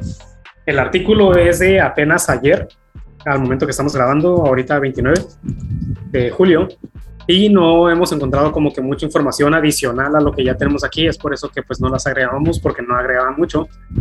Y sí, definitivamente es una de las incógnitas grandes de, de, lo que está haciendo Walmart, precisamente qué te van a vender, si simplemente su software o si te van a ofrecer como digamos su bodega como que tú vendas por ellos, por así decirlo, te ofrezcas productos y sus productos salgan directamente de su bodega, o si lo vas a mandar a ellos para que ellos, ellos lo empaqueten. Por ejemplo, una Walmart cercana que te quede a ti y en lugar de tú mandarlo en paquetería, pues se lo lleves a esa Walmart y esa Walmart ya la lanza pues no sé, internacional o nacionalmente. O, o, pues como dije al principio, ¿no? Simplemente el software y pues ahí con lo del envío y eso, pues ya te las arreglas tú. Pero pues sí, viendo cómo todo el mundo está, bueno, no todo el mundo, pero pues cómo todos estos grandes de tecnología están creciendo mucho en lo que son las ventas en línea, pues Walmart también hace sus ventas en líneas, pero pues quieren sacarle provecho a lo que ya tienen, ¿no? A la infraestructura que ya tienen creada, sacarle más provecho y no nada más solamente a sus ventas, también quieren vender el, el pues eh, este, no sé si llamarlo, pues un servicio, ¿no? Sí, este servicio para aquellos que quieran hacer sus tiendas online, pero que no tengan pues el poder económico para levantar una tienda online desde cero. Pero sí queremos seguir viendo a ver si nos dicen, si nos revelan un poquito más de cómo va a funcionar exactamente, porque simplemente lo ponen como un marketplace de Walmart, pero no, dicen exactamente cómo es que va a funcionar este marketplace. Sí, exactamente. Es lo que estábamos platicando hace rato, porque si va a ser simplemente la plataforma, si te van a dar nada más el servicio en línea de e-commerce, ya eso ya, lo puedes tener con Spotify, con Spotify, con Shopify. Y, o sea, creo que muchas de las herramientas que te puede dar ya las tiene Shopify. Aquí lo interesante es qué más te puede dar como para que valga la pena tú como negocio pequeño. Eh, lo que estábamos pensando hace rato que podría ser una idea es que, o sea, podría ser algo que podrían implementar o si es dentro de ello, porque como dijimos no hay mucha información acerca de qué es lo que van a ofrecer. Podría ser que, que si ya tienen la infraestructura, o sea, la plataforma, pero la, logística también, es que tú como negocio pequeño, dependiendo de qué ventas, puedas tener uh, estos centros de distribución que tienen como una manera de entregar tus productos. Entonces podría facilitarte la manera, el, proceso de entregar tus productos porque ya tienen la maneras de, de poder entregar lo que tú tienes. Pero aquí no sé, aquí, aquí hay muchas cosas que no estoy tan seguro porque, o sea, siempre y cuando no influya con, su, con, lo que Walmart vende, creo que ellos estarían dispuestos a hacer esto. Entonces no sé qué tanto vayan a dar em, el servicio a la gente o con qué o a qué negocios pequeños son a los que se refieran que les van a dar este servicio. Porque yo entendería que aquí no, no le vas a dar esto a, tu, a, gente que pueda, digamos que de cierta forma, competir con tu negocio, aunque sean pequeños negocios. O sea, si van a vender cosas que tú ya tienes, pues mejor no, no les das el servicio porque tú lo tienes. O sea, yo lo veo como desde el punto de vista desde la empresa. Entonces, aquí me gustaría saber más información acerca de, de, qué consideran pequeños negocios y de exactamente qué servicio van a darle a las personas como que de manera más específica. Sí me gustaría darle seguimiento, pero todavía no hay mucha información acerca de esto, entonces vamos a, a traerla después y, y ver qué es lo que realmente están dando. Música, juegos, películas y a veces deportes. Que tenemos aquí algunos trailers que están bastante interesantes. El primero es el de Blade Runner, que no sé si quieras eh, eh, dar tu opinión, que ya, ya, los vimos hace rato, ya les dimos una platicada y, y ser interesante como la opinión que tienes acerca de este trailer. Pues mi opinión del trailer es que, no sé, ustedes mírenlo, pero a mí no me da como que esa sensación de Blade Runner. Estaba platicando hace ratito con Karim que a mí me parece muchísimo más cuando me enseñó el tráiler, porque él fue el que me lo enseñó primero. Yo lo vi y dije, esa madre es Altered Carbon, eh, esa serie de, de, Netflix, y a mí me da un chingo ese vibe de Altered Carbon, porque también sacaron una película animada, así como de este estilo tipo CGI, y fue lo que se me vino a la mente al principio. Eh, pues sí, estamos conscientes de que son dos mundos como que bastante similares, el de Blade Runner y el de Altered Carbon. Los dos son como tipo cyberpunk, futuristas, eh, carros que vuelan y todo este tipo de cosas. Pero como que las películas de, de Blade Runner siempre han tenido como que no sé, se siente que es Blade Runner, esa como que atmósfera de la película, tanto la música que utilizan, tanto su, su, iluminación, es como que muy... Es similar obviamente por el estilo que manejan tipo Cyberpunk, pero sí, se, sí puedo notar la diferencia entre ambos. Y aquí con esta, este nuevo tráiler de Blade Runner, a mí se me hizo que tiene muchísimo más un vibe a, a, Altered Carbon que a, que a las películas de Blade Runner. Tal vez, tal vez sea porque Altered Carbon sacó una película animada antes que Blade Runner y tal vez es por eso que me recuerda tanto a esta serie. pero definitivamente los fans, si yo lo pude notar, supongo que los fans como que más apegados a Blade Runner lo van a notar muchísimo más y más si siguen a las dos franquicias. Eh, yo no soy como que súper fan de ninguna de las dos, o sea, sí he visto las movies de Blade Runner y de Altered Carbon, vi la primera temporada y he visto pedacitos de la película animada, por eso sé que existe, eh, porque mi, mi hermano es el que las ve más, de hecho pero ah, sinceramente no, les, no me he sentado a verlas todas completas, así las de Altered Carbon. Y sin embargo, puedo notar que se parece más a Altered Carbon que a Blade Runner. Y eso para mí me, me, me, preocupa que alguien tan casual como yo pueda ver esa diferencia y cómo la van a ver los, los, los fans de Hueso Colado de estas series. ¿Tú, ¿Tú eres un poquito más fan de estas o no eres tan fan? A mí, la verdad me gusta mucho el, concepto de Blade Runner y, y, de las películas, pero sí, la verdad es que siento que se, se, sale mucho de lo que es. O sea, y justamente leyendo los comentarios dentro del trailer, que les vamos a dejar otra vez el link para que lo puedan ver, eh, mucha de la gente que también es fan eh, eh, comenta que, que esto le pudiste haber puesto cualquier nombre y, y, no hubiera pasado nada. O sea, no, realmente no tiene nada de Blade Runner más que la parte futurista. Y entonces, o sea, no, no tiene esa esencia de lo que es Blade Runner y no se mira aquí. Y, puede ser, puede ser el, el trailer que no, está bien orientado, porque un, mal trailer puede darte una vibra diferente. Entonces, tanto puede ser eso, pero también puede ser que a lo mejor no, no, entendieron bien lo que fue. O sea, porque esto es una colaboración, esto es un trailer de Blade Runner, una que se, la versión que se llama, bueno, se llama Blade Runner Black Lotus. Y es una colaboración de Crunchyroll y Adult Swim. Y puede ser que a lo mejor la colaboración no, no haya ido tan bien. De hecho, dentro de los comentarios también se ve que algo que suele hacerse dentro de la animación es que los trailers, para hypear a la gente, para emocionar a la gente, utilizan CGI dentro de la animación. O sea que le dan un como un.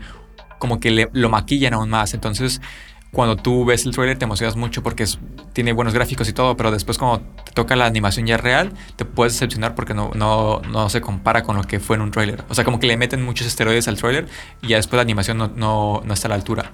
Entonces, hay muchísimas cosas que la gente todavía le preocupa mucho. Primero porque la esencia se pierde bastante dentro de este trailer.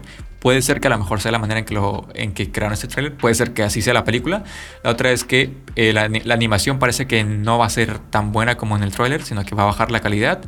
Y, la historia, qué tanto se va a pegar o qué tanto va a agregar al, al digamos que el universo de Blade Runner creo que hay muchas dudas que tiene la gente todavía. Hay mucha gente que está preocupada por qué podría pasar.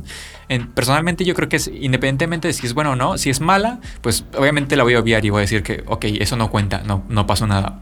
Pero si es buena, pues puede agregarle mucho al, a lo que es la historia o el, al universo de lo que es Blade Runner. Entonces, realmente tengo pocas expectativas de esta película. Me interesa, pero no me quiero emocionar porque qué tal si no es buena. Pues, mm, prefiero no que mis expectativas no me, no me, que no me decepcione y que y, esperar poco de ella y si, si viene bien pues cool si no pues no pasa nada X hay más cosas que ver no te quieres ilusionar de más y otra cosa que a mí me llamó mucho la atención que está pasando a, que es un poquito a la inversa de lo que hemos y, pero me llama la atención porque se quieren expandir estas plataformas y pues eso es bueno, ¿no? Porque pueden traernos más cosas de mejor calidad o de peor calidad y hacer que las otras mejoren.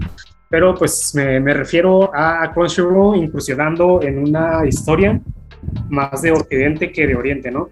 Porque habíamos platicado mucho de que Netflix estaba metiendo mucho en, en el anime, o sea, como para tratar de ganar terreno sobre otras plataformas como HBO y Disney, que no manejan nada de eso. Pero pues ahí está Crunchyroll, ¿no? Y Crunchyroll pues se, caracteriza por casi un anime. Yo no sé si tengan otra cosa que no sea anime, creo que no. Pero me llama mucho la atención que ahora Crunchyroll haciendo lo que hizo Netflix, pero pues a la inversa, ¿no? Ellos se enfocan en, en anime, pero ahora se van a enfocar en otra en otro tipo de historia, bueno, tipo de animación más bien. Y pues esto, como sabemos, le puede llegar a otros sectores, porque todavía existe de este lado del arco, que es el de nosotros, todavía existe todo este tema de que el anime es para niños o, o para gente inadaptada o X cosa. Y pues Crunchyroll lo veo como que utilizando como que esta estrategia de una serie conocida, que es Blade Runner, una serie de películas conocida, que es Blade Runner, y hacer una, una serie animada sobre eso, ¿no? Es CGI, pero pues sigue llamando serie animada, ¿no? Sí, sí, serie animada que de la mano con una, fíjate, porque también fíjate con quién lo están haciendo. Es lo que se me hizo muy curioso con Adult Swim. Eh, Adult Swim es muy conocido por hacer series, sí, animadas, pero para adultos. Y es lo que te digo, a mí se me hace, se me hace muy cool eso, de que Crunchyroll tal vez está consciente de que aquí son mayormente vistos como para niños y para inadaptados. Y se están juntando con Adult Swim, que son los que hacen caricaturas para adultos. O sea, siento que es parte de ahí de, de, una estrategia para llegar como que un poquito de más personas, de las que ya tienen, porque sí tienen muchísimos suscriptores. Pero pues, como sabemos, siempre hay un mercado ahí que, que puedes entrar nuevo. Y sí, te digo, se me hizo muy curiosa esta colaboración porque sí, siento que sí tiene ahí como que mucho, como de las dos partes, un, mucho posible beneficio para los dos. Y de hecho, hay otro, tenemos otro trailer de, em, continuando con, todo el tema de las películas, que también hay, tenemos ahí algunas opiniones em, sobre este trailer por lo mismo, porque para la gente que no conoce, este también es un trailer de, Ghostbusters. Y eh, intenta, bueno, están trayendo una, una, nueva película y es un trailer. Digo, ya, ya vimos que hubo una versión que fue con mujeres y que tampoco no le fue muy bien en en diferentes eh, partes, tanto en crítica como en, recaudación.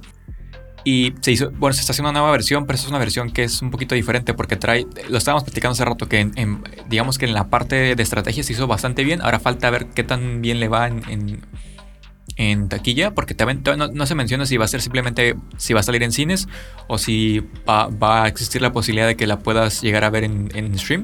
Que asumo que después, pero no sé, porque la estrategia que se está utilizando ahorita es la sacamos en cines y después como al mes, mes y medio, te la ponemos en, en stream para que la puedas comprar en stream. Entonces está interesante si utilizan esa, estrategia, pero digamos que del lado de cómo se llevó esta creación, a mí se me hace muy interesante porque primero utilizan la nostalgia para poder volver a traer el nombre de Ghostbusters y traen algunos elementos de lo que fue el pasado de Ghostbusters, que fue, eh, se miran algunas escenas de, del, digamos que de los personajes que en su momento eh, protagonizaron las, las originales. Aparte de que traen algunos digamos que elementos, o sea, como el carro y algunas, creo que fueron armas de, la, de las primeras películas que están interesantes. Entonces, para, para, mí se me hace muy interesante el hecho de que hayan traído esto, porque es un gancho. El, el traer la nostalgia para mucha gente es un gancho, pero también tienen dos, dos los protagonistas o dos de las personas que están protagonizando la película vienen de, la, de lo que es la serie de Stranger Things que curiosamente tiene también este tipo de vibra que es como mm, medio de terror, pero, pero no, no, tanto. O sea, como que tiene mucho ese, ese estilo y esos personajes que, que, ya tienen como que. Tienen esa, digamos que esa, ese, ese, ese historial y encajan muy bien con esa parte y, y siguen, se mantienen todavía relevantes. Entonces, el hecho de que sean relevantes, que estén orientados en la parte de Stranger Things, con toda la mercadotecnia que se hizo alrededor de ellos y de la marca de Stranger Things, y aparte que traigan la parte de Ghostbusters, a mí me da, me da interés de verla, aunque no soy tan fan de lo que es Ghostbusters. Pero por el hecho de todo lo que contiene, me interesaría ver eh, lo que es la película. No siento que vaya a ser una buena película, pero siento que va a ser muy, eh, muy vista simplemente por cómo fue construida. Y entonces, eh, simplemente por eso me gustaría verla, pero realmente no soy una persona que sea una, una persona, como se dice, como de fan de Hueso Colorado de esa franquicia. Y creo que tú tampoco lo eres, porque hace rato estamos platicando acerca de esto. Sí, no, Ghostbusters honestamente nunca he visto ninguna de las dos. No sé si eran dos o tres películas las originales, la verdad no, no, no sé muy bien. Pero sí, te digo, nunca he terminado una, la verdad, tal vez, no sé si estén en Netflix, tal vez después de ese tráiler me ponga a verlas nada más para poder ver esta movie y poder hablar de ella pues como un poquito mejor, ¿no? De lo que puedo hablar ahorita. Eh, pero sí, no, nunca he sido muy, muy fan de Ghostbusters. Y con el tráiler, lo único que se me viene a la mente a mí es, de hecho, no lo que mencionabas, eh, Stranger Things. Se hace que va a ser una película como un capítulo largo de Stranger Things porque pues el principal es este homie, el aparentemente único actor para este tipo de proyectos. El homie este, no sé cómo se llama, el Finn, en la serie es Finn, ¿no? Sí, en la serie es Finn. Eh, pero sí, se me hace, eso se me hace muy curioso que todos estos amigos todos estos homies, casi siempre salen en este tipo de proyectos. Mm, no sé por qué, pero siempre salen en estos proyectos, ¿no? Es como niños tratando de resolver misterios en las décadas de los 70s, 80s. También hace poquito cuando hablamos de Fear Street salió la muchacha, la pelirroja que salió en no me acuerdo si a partir de la segunda o tercera temporada de Stranger Things, pero también ella es la protagonista de creo que de la segunda película de Fear Street. Entonces se muy curioso que los están encasillando mucho en esta, como en estos papeles. Eh, no sé, tal vez se les dan muy bien, pero sí, fue como una side note ahí curioso de, de todos esos actores de Stranger Things. Pero sí, volviendo a la movie, te digo, sí, no, no me provoca mucho porque precisamente no soy muy fans de, fan de Ghostbusters. Si ustedes son fan de Ghostbusters, díganos qué les ha gustado o qué no les ha gustado del trailer y si piensan ir a ver esa película y si recomiendan ver todas las de Ghostbusters o nada más vayamos a ver esta o ahí nos dicen qué pedo, ¿no? Qué tranza. Y pasando a... Ah, ¿quieres decirlo? ¿Quieres decirlo? Ah, ok. Eh, siguiendo con todo este rollo de las películas y de los streams y Manfai y media, pasamos ahora con Disney qué está pasando con Disney, pues Disney tiene un pelote allá en Brasil. Eh, si han estado al tanto de lo que va a hacer Disney en, estos próximos meses y el, año que viene, es que van a sacar una segunda plataforma que se llama Star Plus. Esta plataforma va, va, a ser la que va a tener todo el contenido de Fox que se considera no apropiado para Disney Plus, es decir, que sea como que clasificación R o o un poquito más violento de lo que Disney suele mostrarte. Y también va a tener pues los canales de deportes, que eso ya lo habíamos platicado en un podcast pasado, que iban a tener pues lo de tal vez se venía pago por evento y todo ese rollo. Lo que está pasando aquí es que en Brasil no van a poder utilizar este nombre, el de Star Plus, porque Lionsgate les puso una demanda, porque Lionsgate también tiene una, una plataforma de streaming que se llama Stars Play, y argumentaron que Stars Play se podía confundir con Star Plus. Así que, y pues ellos lo registraron primero en el país, así que ellos deberían de ser los que se pueden quedar con el nombre. Y además también argumentaron que se puede confundir, porque pues si bien uno se llama Star Play y el otro eh, Star Plus, eh, la gente generalmente simplemente la va a llamar Star a cualquiera de los dos. Así como Disney Plus, pues mucha gente le dice nada más Disney o pues sí, ¿no? Fue la lógica. Eh, en Brasil, pues les dieron, la corte falló a favor de Lionsgate y pues Disney no va a poder usar este nombre.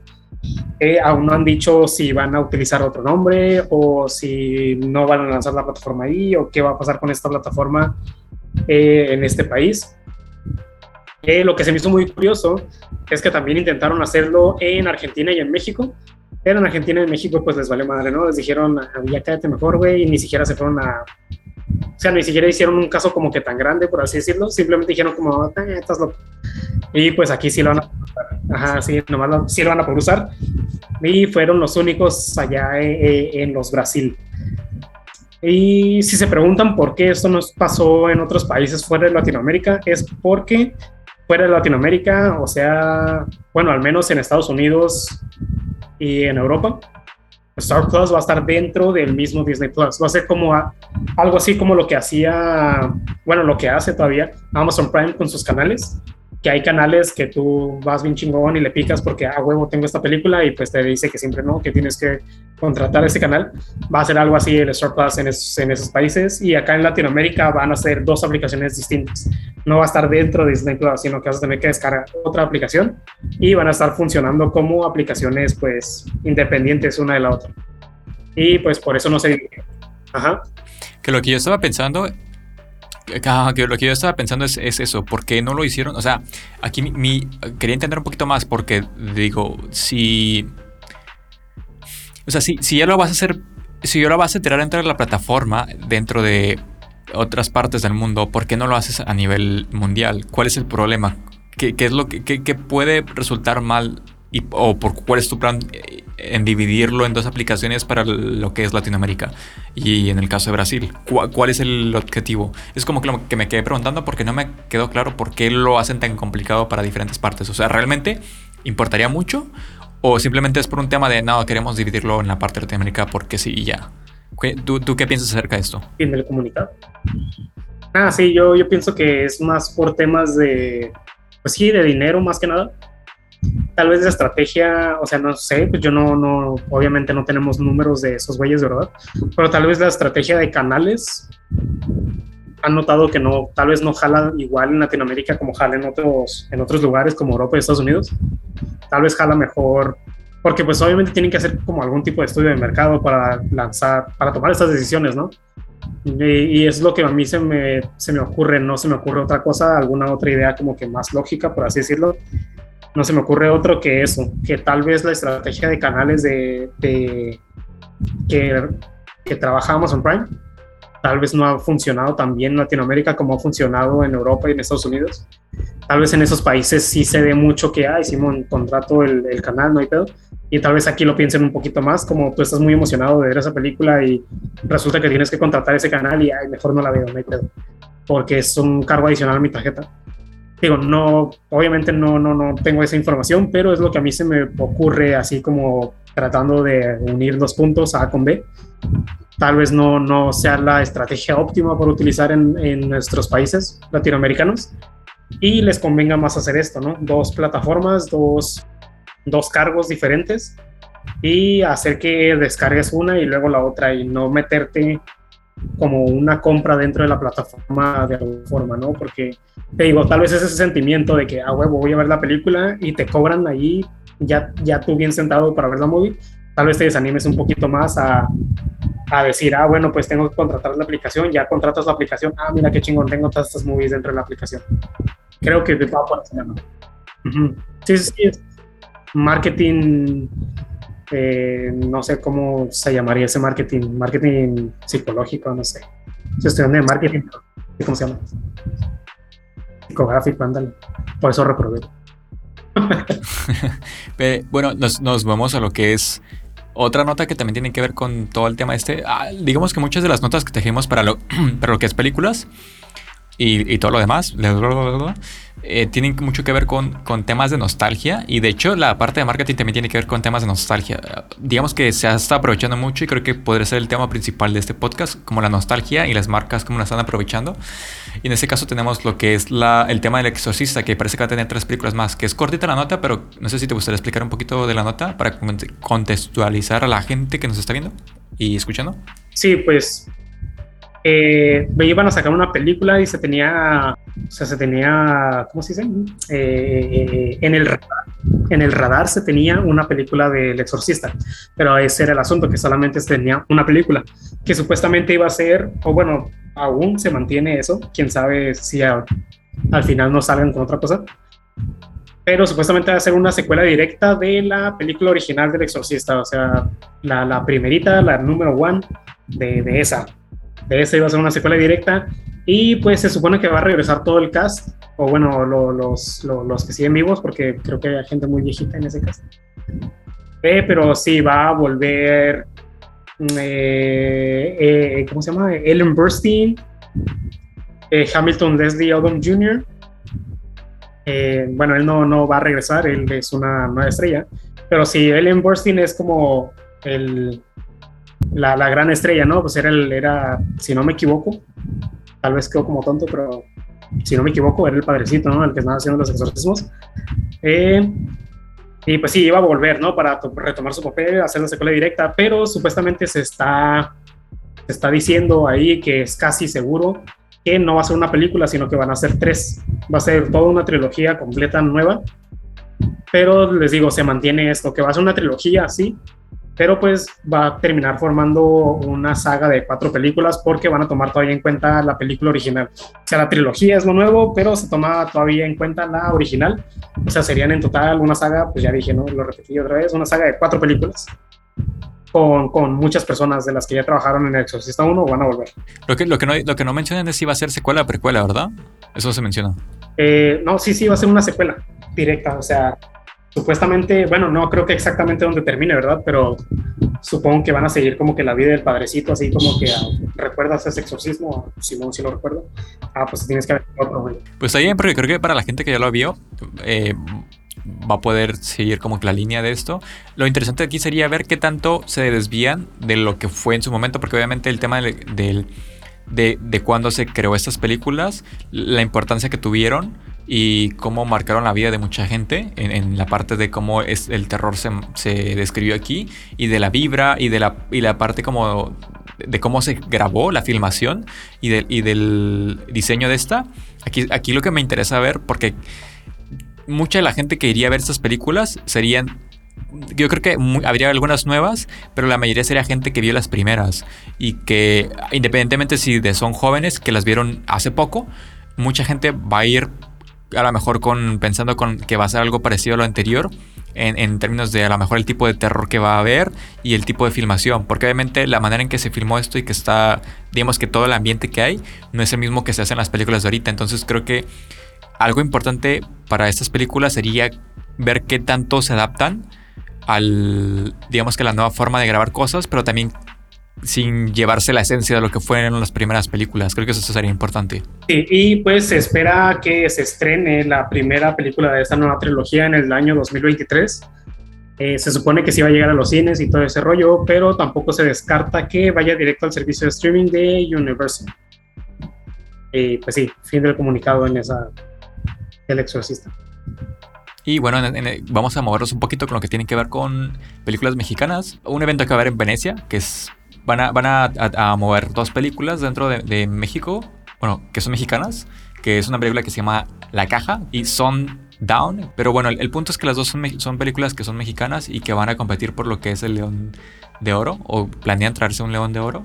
Y pues, pues creo que es solo la nota. La verdad es que es nada más para mencionar que van a haber dos películas dentro de esta competencia. O sea, para traerse el León de Oro. Y ya, creo que está súper cool como anunciarlo aquí para la gente que le interesa como todo el tema de, las películas mexicanas. Así es. En efecto, muy bien. Y nos vemos con lo que es Spotify. No sé si quieras comentar lo que trae Spotify entre manos. Así es, Spotify. Spotify, si ustedes son este usuarios este, pues sí, que utilicen mucho Spotify, pues se podrán dar cuenta que no es, no es precisamente muy, muy cómoda de usar Spotify en algunos aspectos. Y uno de ellos es, pues, como por ejemplo, cuando tú estás suscrito a alguien, algún artista, algún podcast o algún algo, es, está un poquito complicado como que mantenerte al día en lo que están subiendo, porque pues no te daba un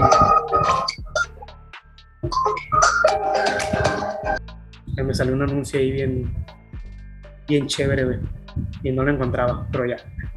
Eh, ¿En qué estaba?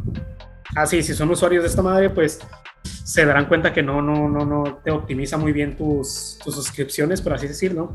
Y lo que van a hacer para solucionar ese problema es que te van a poner como un nuevo feed que ese va a salir exclusivamente el material de tus, pues, a, los que estés suscrito, ¿no? Ya sean artistas, sean podcasts, sean audiolibros, no sé si hay audiolibros en Spotify, supongo que sí. Pero sí, en este feed nada más va a aparecer lo nuevo de esas personas y te van a estar pues recomendando solamente cosas de esas personas para que no se te contamine, por así decirlo, ese feed de cualquier otra cosa, ¿no? Porque, por ejemplo, en Spotify pasa mucho que tú escuchas una canción y te dan muchos temas, pues sí, relacionados, tal vez del mismo género musical, pero que no es del mismo artista. Y si tú quieres exclusivamente de ese artista, pues vas a poder ahora suscribirte y en este feed te va a salir pues nada más lo de él, ¿no? No te va a contaminar con cosas similares o cosas del mismo género se te va a aparecer lo que sea simplemente de la persona a la que estás suscrita. Y pues ahí vas a poder estar encontrando lo nuevo de estas personas. Creo que es algo, pues bueno, yo, yo opino que sí está bien esta nueva actualización porque pues Spotify sí no, no se caracteriza mucho por ser como que una plataforma en, la que puedas navegar fácilmente en cuanto a tus suscripciones eh, respectan. Y creo que con esto sí se mejora un poquito el cómo puedes encontrar pues el material de la gente a la que tú sigues. La verdad es que yo, estoy bastante como me, o sea, sí, sí, sí espero que hagan algo porque yo personalmente sí uso bastante Spotify y creo que de las peores cosas que hay en Spotify es el, el seguir a la gente que, o sea, muchas veces de nada sirve que sigas a gente porque es muy difícil saber cuándo publicarán algo a menos de que te llegue a tu correo y cuando te llegue tu correo es como te, te, envía como, mira, toda la gente que ha subido nuevas cosas, como es mucha gente y no quiero tener que de un jalón escucharme todo lo que me acabas de enviar. Entonces, como que muy frustrante la manera en que, tenía, en que te dabas cuenta, a menos de que siguieras a una o dos personas o de que realmente estuvieras al tanto de cada una de esas personas y las siguieras o sea, de que fueras el perfil y vieras qué cosas nuevas habían sacado, era como que muy frustrante eso y, no sé, o sea, para mí era, era las cosas que más me molestaban. Y, lo comparo mucho con el caso de YouTube, que YouTube tú puedes seguir a quien quieras y no siempre te van a aparecer las notificaciones, pero tienes la parte de notificaciones y te envía también correos dentro de tu mismo eh, correo que tienes conectado con YouTube. Entonces era como que un poquito más fácil seguir lo que, lo que sigues, o sea, tener una idea de, que, de quién está subiendo contenido que tú sigues. Y, espero que algo así suceda con esto, porque ah, para mí me facilitaría mucho la vida, porque yo sigo muchísima gente. O sea, soy. Creo que de las plataformas que más uso es. Creo que primero sería Spotify y después YouTube. Entonces, para mí es importantísimo tener como que mejor organizar las cosas. Y sobre todo porque Spotify ha, ido, digamos que testeando. Eh, como probando diferentes cosas y ha hecho medio un cochinero eh, durante los últimos tres meses y no me convenció mucho lo que ha hecho, pero pues, te tienes que adaptar porque no te queda de otra, especialmente cuando ya tienes como... Cuando tienes tantas cosas ahí que ya es como que muy difícil salirte porque tienes mucha música ahí, muchas playlists creadas, mucho contenido que has invertido ahí, entonces como que es muy difícil salirte y sobre todo cuando las otras aplicaciones que hay, como, como Tidal, que creo que es la mejor para en música en calidad, iTunes definitivamente no, no es algo que seguiría, en mi caso. Y Tidal me gusta, pero no está toda la música que quieres. Entonces es como que Spotify es el, el lo, lo, que me queda a mí. Entonces, en mi caso sí me frustra un poco. Y sí espero que haya algo bueno con la parte de notificaciones. Esa noticia sí la vamos a seguir porque todavía todavía no está listo. Mm, ya se habló de sobre esto, pero parece que en las próximas semanas o días es cuando, bueno, días o semanas es cuando va a llegar esto. Entonces, para que vean, para la gente que esté en Spotify y vaya, vaya revisando durante los próximos días o semanas, si ya les aparece, va a ser un icono que va a ser en forma de campanita del lado derecho de color azul, parece, me parece que va a ser el color y pues nos comenten ahí qué piensan de cómo está funcionando de, de su del antes y después, o sea, de ahorita cómo, cómo lo ven y cómo lo ven después de la campanita, si pueden seguir, si realmente le dan un uso y si realmente consideran que fue una mejora o si hicieron nada más un más cochinero. Y obviamente va a haber un video de esto, si sale bien, pues le vamos a dar em, ahí flores y si no, lo vamos a destruir porque Spotify se tiene que poner las pilas, sobre todo cuando es una aplicación que mucha gente la usa y que tienen muchísimo dinero para poder hacer cosas bastante buenas. Mercadotecnia.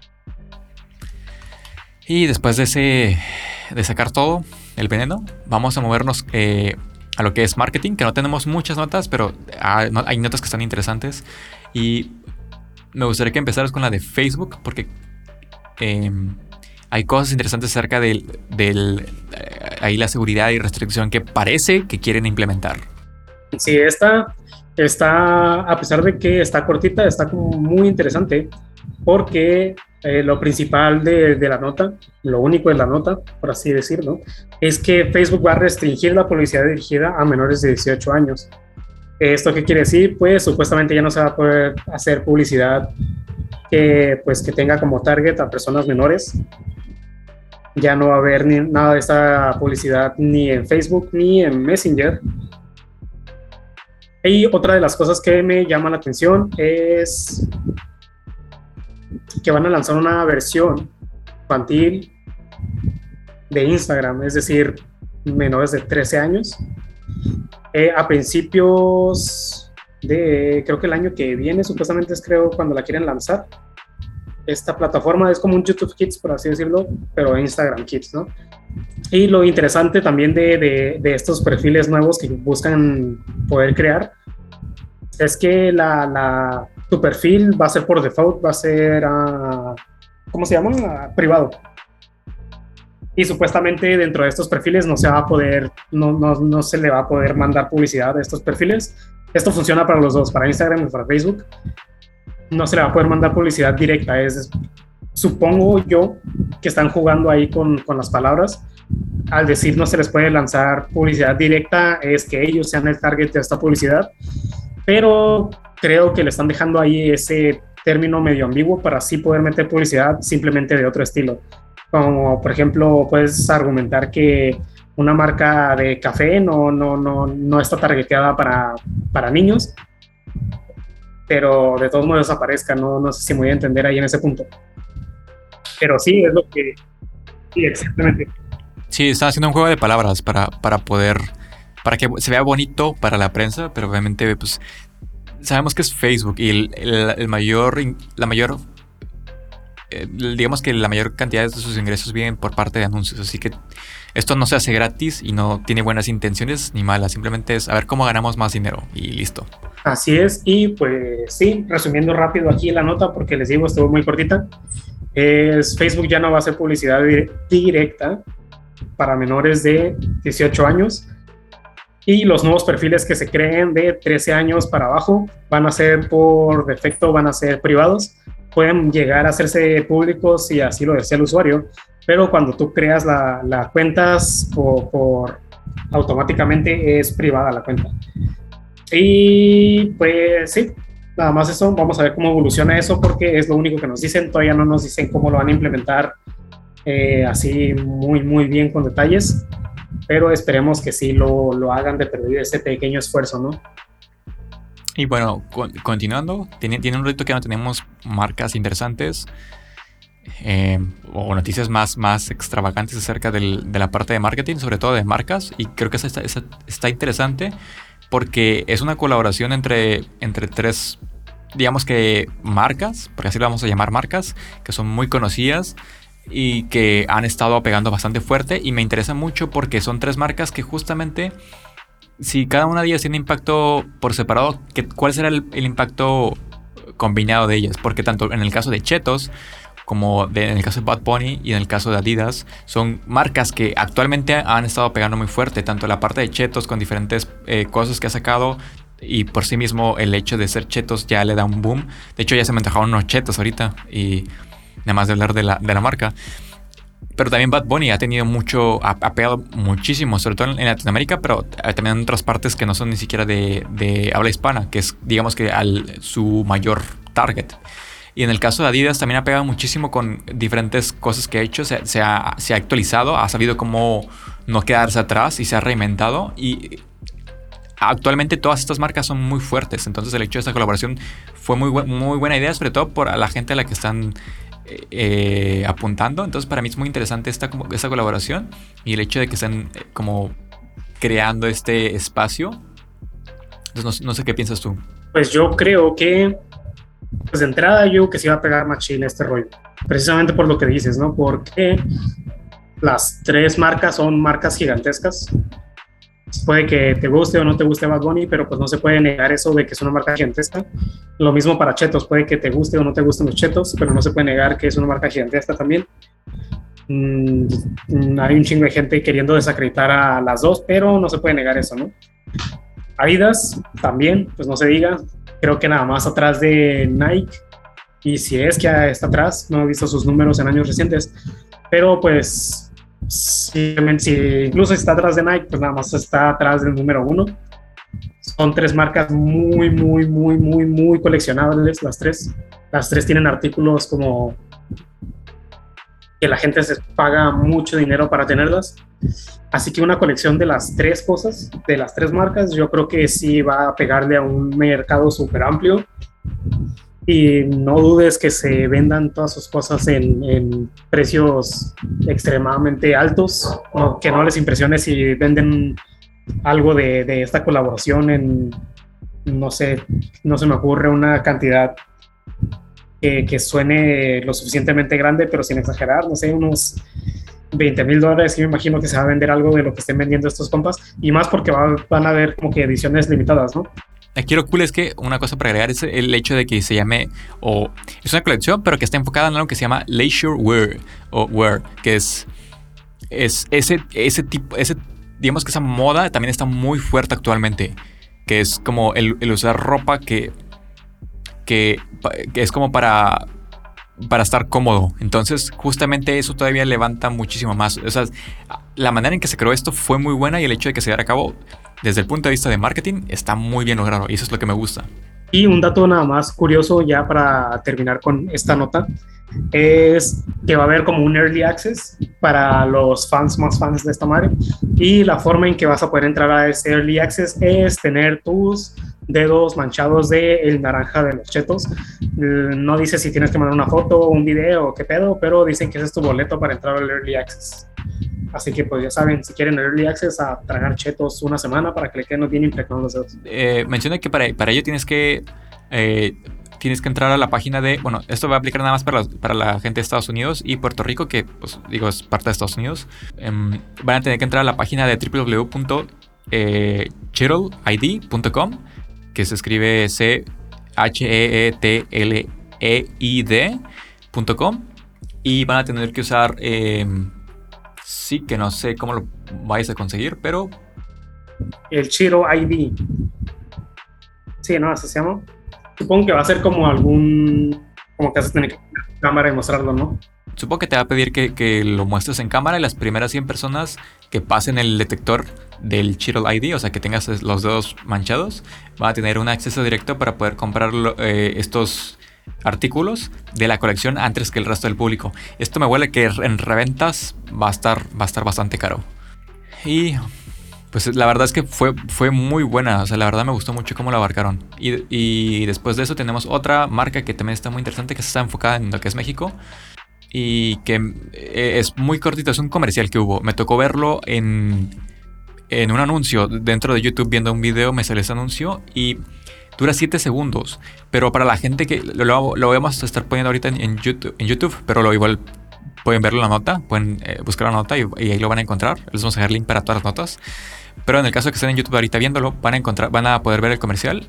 Y es muy interesante porque dentro del comercial, si han estado siguiendo lo que ha estado sucediendo dentro de México con el tema de las marcas y, y que no pueden estar utilizando ya lo que son los personajes, o, sí, o sí, personajes sería la palabra. En, su momento, lo que fue Zucaritas tenía un, personaje. También el, hay diferentes otros, otros cereales que también tenían lo mismo y otras marcas como Bimbo que tenía el osito Bimbo y que han tenido que buscar maneras, han, han tenido que buscar cómo no romper esas reglas que ya tienen ahorita por parte del, del gobierno, pero digamos que manteniendo el personaje que tenían. Entonces, en este caso, este comercial me apareció. Es un comercial que dura 7 segundos, pero está muy interesante porque en ningún momento muestran al personaje, pero te muestran la cola y la voz que te, que te ponen dentro del audio. O sea, el audio es simplemente la voz del personaje antes. Y lo curioso es que el mensaje que te ponen es que siempre, que digamos que te dice que si sabes quién soy, es porque porque he estado siempre cerca de ti. Y esto va mucho para la gente que conoce desde hace años y años a, lo que es el tigre toño, porque la voz es la misma. Entonces tú lo escuchas y sabes que es él. Entonces buscaron una manera de seguir trayendo al personaje sin ponerlo en pantalla, que es simplemente dejando la cola y la voz. Y eso se me hizo genial. Desde el punto de vista de marketing se me hizo genial. Por, otras cosas no me agradó, pero pero digamos que se las ingenieron muy bien para poder traer esto. Entonces, me gustaría saber tu opinión y también me gustaría saber la opinión de ustedes. O sea, que, dejen ahí su comentario. ¿Qué, qué, qué, les parece este comercial? ¿Qué tan ingenioso, qué tan, tan bien o mal creen que, se llevó esto? Y en el caso de Kevin, me gustaría que, que tu opinión. Eh, en mi opinión, es que sí se, se han tenido que ingeniárselas bastante para poder como seguir, continuar con estos personajes en, en sus campañas. Como por ejemplo el de Chetos, que acabamos de pasar. La, la, regla era de que no podías ponerlo dentro de tu paquete. Pero, pero como en la campaña que han estado teniendo de, de, esta colaboración que tienen, ha estado apareciendo Chester siempre, pues porque Chester no, no está dentro del paquete. O sea, no está promocionando las, las papas estas, ¿no? De, chetos, sino está promocionando otras cosas. Aquí en el caso del de, Tigre Toño, estuvo muy curioso porque también le pegó mucho a la, a la nostalgia de que yo siempre estuve contigo cuando es un niño, porque pues a los que le está tirando, ¿no? Como de nuestra edad para abajo, que somos los que lo conocimos más, porque ya los niños de ahorita no creo que se acuerden de él cuando crezcan, ¿verdad? Pues ya les tocó muy poquito tiempo. Eh, y todos esos detallitos que le ponen al anuncio va totalmente a la nostalgia y eso se hace muy bueno, como por ejemplo la letra que utilizan en el comercial, es precisamente la letra que usaban en las cajas cuando salía de caritas, o al menos son muy parecidas. La, la, la, misma, como el estilo, ¿no? Este blanco con, con delineado y todo este rollo. Y también el anuncio en sí, como todo el background, sí, es como azul, con las flechitas que siempre usaba el Tigre Toño, porque el Tigre Toño siempre era así de deporte y ponía como que las estrategias y sus flechitas y sus líneas de acción y todo ese rollo. Digo, se me hace muy bien logrado para las personas a las que le quieren llegar, que pues somos nosotros, porque entendemos todas esas pequeñas referencias que le pusieron. Y aparte, pues la voz, ¿no? La, la voz que es como que muy icónica, el Tigre Toño. Pues se la pusieron ahí también al anuncio. Pero se me hace que conocen muy bien al target que le están dando este anuncio. Quién sabe cuánto tiempo vayan a poder continuar con haciendo esto, porque como les digo, pues los niños de ahorita ya no van a poder como que relacionarse con, con este tipo de anuncios, pero para nosotros y un poquito más para arriba, un poquito más para abajo también, todavía le entendemos y pues que sigan aprovechando esa nostalgia que todavía le da a una gran porción de la gente, porque no, no somos poquitos los que le entendemos, somos muchos todavía, pero te digo, está bien logrado por, eso, ¿no? le, está pegando la nostalgia y como dijiste con los chetos, ya se me trajeron los chetos, a mí se me antojan las azucaritas viendo ese, ese anuncio. Yo, fíjate que nunca fui tanto de azucaritas, yo fui más de los, no sé, es un cereal de viejitos, que es, que es como, ¿cómo se llama? Mm, digo, fui fan del, del, conejito que se me olvidó cómo se llama, que es el, el que se quiere robar eh, siempre los cereales, o el cereal. El Trix. Ajá, del Trix, fui, fui fan.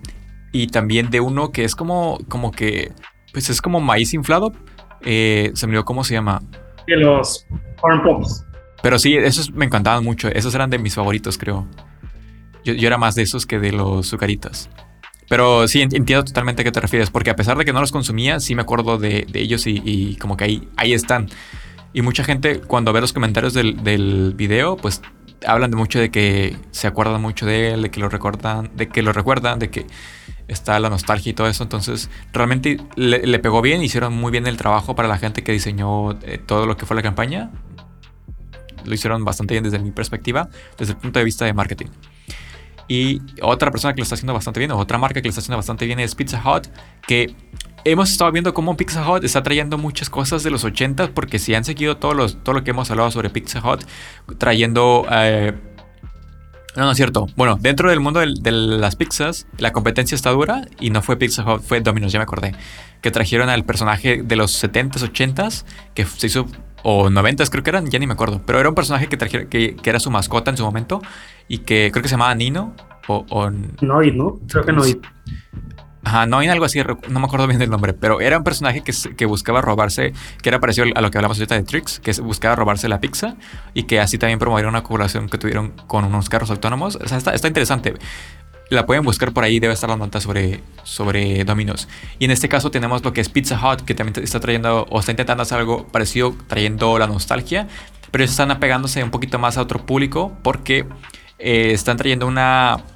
Están trayendo un tipo de colección digamos que de cierta forma están intentando moverse a lo que es la parte de la ropa. O sea, intentan buscar otro tipo de... meterse a otro tipo de industria, que en este caso a partir de la ropa, pero utilizando lo que es su marca, como Pizza Hut, y trayendo elementos de, si no recuerdo, de los 80s. Y esta colección se llama Nostalgia. Ellos ya intentaron, bueno, no intentaron, ellos ya sacaron diferentes piezas. Primero empezaron con, creo que fueron mil piezas en, a inicios de año. Después, como vieron que funcionaron, que funcionó, trajeron 5000 piezas más. Y como vieron que funcionó, ahora, ahora, están sacando esto a través de la, lo que es la página de pizzahutshop.com. Y es, es una colección eh, eh, pues simplemente que se llama Nostalgia, que es parte de su campaña.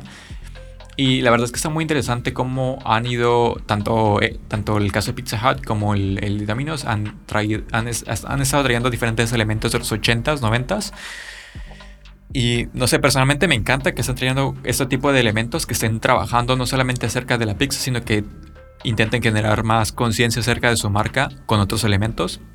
Y sobre todo porque para la gente que conoce mucho lo que es, por ejemplo, el caso de Adidas y del tipo de, ropa que han estado trayendo, que como hace rato lo mencionamos, que es leisure wear, el, el, tipo de ropa aquí también es parecido. El tipo de tono que están utilizando es parecido, simplemente que lo orientaron en este caso con los colores de lo que es Pizza Hut. Y es muy sencillo y al mismo tiempo muy atractivo. Entonces, para, si están en YouTube, ahorita van a poder ver una imagen de lo que es la colección. Y si no están en YouTube, pues pueden ir a YouTube. Y si no, pueden ir al link que dejamos en Spotify para que vayan a ver las noticias. Y ahí va a estar al final. Eh, no sé cuál, cuál es tu opinión acerca de la colección, de cómo lo están haciendo y de la competencia que está viendo ahorita entre. Yo lo llamaría competencia, pero pues quién sabe. No sé, no sé también qué piensas, qué piensas acerca de eso, de entre Domino's y eh, Pizza Hut. Muy malas. Pero, aparte de eso, su, su, me gusta más el marketing, fíjate, de Domino's que de Pizza Hut. Pero no por eso voy a decir que esta, esta pues, campaña está mala. De hecho, siento que, que es muy buena. Sobre todo por como lo están como haciendo, ¿no? Porque lo están haciendo a través de... Como están siguiéndole mucho con los códigos QR, ¿no? Si no me equivoco. Sí, al principio empezaron con ello porque querían que era una parte de su estrategia interesante. Y lo que hicieron al inicio de año fue el código QR te llevaba a un juego, a una versión del juego de Pac-Man, que también está muy interesante. O sea, siguen empujando toda esa parte. Entonces, para mí es muy interesante cómo lo están llevando, porque están llevando un giro parecido, pero mm, un poquito diferente y eso me gusta. Sí, sí, están metiéndole más como a la tecnología con los códigos QR y Domino's también se está metiendo mucho en eso, pero te digo, me gustó que le metieran algo físico, que es la ropa que están manejando. Digo, Domino's también está usando sus cosillas, ¿no? Pero es que... Pero la pizza de Domino's sabe mejor. Sí, aparte. Pero es que te digo, todo esto cuando le das a la gente algo que es coleccionable, creo que es cuando te puedes puedes tener una oportunidad como de pegar machín, al menos ese producto porque la gente se empieza a pelear por ello, o sea, no, no literalmente a chingazos, ¿verdad? Pero empiezan a comprarlo y a circular y ponle que cuando la gente lo está revendiendo, pues ya no te cae directamente a ti ese, ese dinero, ¿verdad? Ya no te beneficia de una manera eh, este, monetaria, pero definitivamente te ayuda, le ayuda a tu marca y yo creo que eso es, tal vez no, sea como que el objetivo principal de, de, Pizza Hut, pero creo que sí va a ser tal vez un, algo que logren hacer, tal vez no con todos los artículos, pero sí con muchos de los que están vendiendo, que se vuelvan como que bastante coleccionables y se haga como, o sea, sí, Pizza Hut ya es una marca muy conocida, que se comience a ser más conocida todavía precisamente por estos artículos. Los artículos estos de las, las chanclas que me están vendiendo, las sudaderas, los pants y las camisas creo que ahí es donde podrían darle en su madre a Dominos, ¿no? Que se vuelva una marca más coleccionable que Dominos. Sí, creo, que, creo que de hecho incluso pensándolo ellos, si pudieran, incluso eh, podrían hacer una colaboración con Pizza Hut, con Pizza Hut podría hacer una colaboración por el tipo de ropa que tiene con Adidas. Y creo que eso dispararía bastante, porque tienen una línea muy parecida o un público muy parecido. Entonces en ese sentido, si a lo mejor si, por ejemplo, si Adidas saca una colección que sea simplemente a lo mejor de, de, de, las mismas sandalias que usa, bueno, de las sandalias icónicas de Adidas, pero con el color de las de Pizza Hut y a lo mejor un loguito muy chiquito sobre Pizza Hut, se venderían fácil.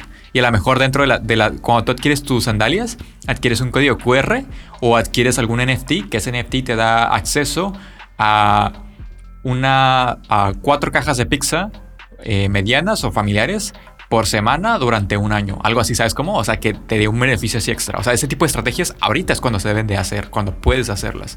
Y creo que aquí yo espero muchísimo más de Pizza Hut. No creo que esté mal, pero creo que se pueden hacer más cosas. Y espero que, le dé competencia a lo que está haciendo Domino's ahorita.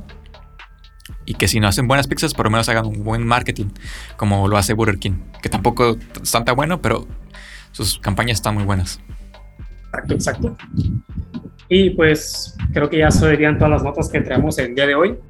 Así que vamos a recomendaciones de la semana y va a iniciar a Karim con su recomendación. Pues yo tengo dos recomendaciones aquí. la primera que, voy a poner aquí es Pilot, así se llama el, artista. Es un artista que lo pueden encontrar en SoundCloud. En SoundCloud. Eh, digo, también creo que en Spotify y en todas las tiendas. Pero es un artista que está muy interesante porque está orientado a mucho lo que es en Synthwave que a mí es un género que no, no, era tan, no era tan experto en el género, pero durante el último año y medio me, me, convertí en una persona que se metió a estudiar mucho este género y una de las personas que me llamó mucho la atención por la manera en que ha hecho, en que crea canciones muy interesantes, muy, muy, que se, adaptan mucho a lo que es el género de lo que es Synthwave, es Pilot. Y les vamos a dejar el link para que puedan revisarlo y que puedan encontrar toda la información acerca de lo que es Pilot. Y la otra que recomendación que tengo es sobre... Eh, eh, bueno, es una página que se llama How Bad Is Your Spotify y esto es una página que está enfocada en lo que es... Em, es como un tipo de, de, inteligencia artificial que juzga tu, o sea, hace un link, con, tienes que linkear tu cuenta de Spotify con lo que es esta página y lo que va a hacer es va a empezar a hacerte diferentes preguntas y a juzgar tu gusto por la música basado en, lo que más has escuchado. Entonces, lo que hace es juzgarte de una manera muy chistosa y al final, pues, es, lo interesante. Para que lo prueben, si tienen Spotify, pueden conectarse a Spotify y les va a dar ahí diferentes, em, como, respuestas bastante interesantes. Y bueno, es el turno de Kevin, que la verdad la recomendación que traes es bastante interesante, que de hecho a mí me la, me la mencionaste, creo que fue ayer o antier, y la voy a revisar porque la verdad me interesa mucho el, la recomendación. Sí, mi recomendación es de, pues de todo este género conocido como el city pop. Tal vez hay gente que no lo conozca, tal vez hay gente que sí lo conozca. Eh, se está haciendo como un redescubrimiento ahorita de la mano de muchos ¿cómo se llaman? Este, reels y, videos en TikTok y todo este rollo que empezaron a utilizar canciones de este género. Eh, yo lo encontré porque estaba, casi no escucho, casi no veo TikTok, así que no lo encontré de ahí, sino que lo encontré eh, cuando estaba viendo, estaba escuchando intros de anime escucho intros de anime en mi tiempo libre, amigos. Pero sí, estaba escuchando y me salió una canción que es la, una de las que estamos populares. YouTube, precisamente, yo creo que me la arrojó por eso, ¿no? Porque es como que está haciendo las más populares ahorita. Que es Stay With Me de, de, de, ¿cómo se llama? Eh, no me quiero equivocar con su nombre. Así que pues vamos, vamos a leer su nombre para no equivocarnos. Es Miki Matsubara que pues eh, es una de sus canciones pues, más famosas, ¿no? Pero pues no le estoy recomendando nada más una canción, le voy a dejar tres canciones porque fueron las tres canciones que encontré que han tenido como que más reconocimiento a nivel internacional. Pero este género que fue City Pop fue bastante pesado entre los años 80 a los años 90 y tantos en, eh, en Japón. Pero mi recomendación es precisamente el género en sí, ¿no? No nada más estas tres canciones sino si tienen tiempo, hay un ratillo libre, eh, leer acerca de, este género porque me pareció muy interesante todo el contexto detrás del género musical, que es este, ¿no? City Pop, que todo, todas las, las, influencias musicales que llevaron a los japoneses a desarrollar ese estilo, eh, la época en la que se estaba cantando ese tipo de música, y, pues sí, todo eso pues los dejo a leer. No les puse un artículo en específico porque no lo leí en un solo artículo, sino que estaba leyendo, eh, me puse a leer la historia de Mickey, la historia de María y todo, cada uno tenía como que algo muy interesante. Y pues sí, les digo, si tienen ahí una obra muerta que no tienen nada que hacer, pues ahí se ponen a leer un poquito y a escuchar las canciones de este género que pues a mí, a mi parecer, me gustó bastante y sí agregué varias de esas canciones a, mi, playlist, a mi playlist regular. Y pues ya sería todo. Eh, para terminar, esperemos que les, les haya gustado todo el contenido que les trajimos, que les haya servido de algo y que se vuelvan un poco menos inexpertos. Y por último, no, no olviden que tenemos YouTube para que puedan ir a revisarnos. También tenemos, vamos a tener, creo que todavía no tenemos, pero ya van a poder acceder pronto. Creo que les vamos a dejar el link. Cuando salga este episodio va a haber link de TikTok para que puedan ir a seguirnos. En YouTube también. Y eh, van a tener link de Instagram para que puedan ir a ver también. Ahí te hacemos actualizaciones todo, bueno, no, todos los días, pero casi todos los días de notas importantes del día, pero que a lo mejor no, no, no podemos aventarnos en o esperar a que llegue el día en el que hacemos el, formato largo que es este. Entonces sacamos noticias cortitas que pueden ser interesantes ese día para que chequen ahí también. Entonces, como dije, TikTok, YouTube e Instagram para que estén ahí activos y ya sería todo. Y pues sí, nos despedimos. Muchas gracias por estar con nosotros. Muchas gracias a alguien por estar aquí conmigo discutiendo estas notas. Y pues ya, adiós, bye. Se bañan y se la lavan.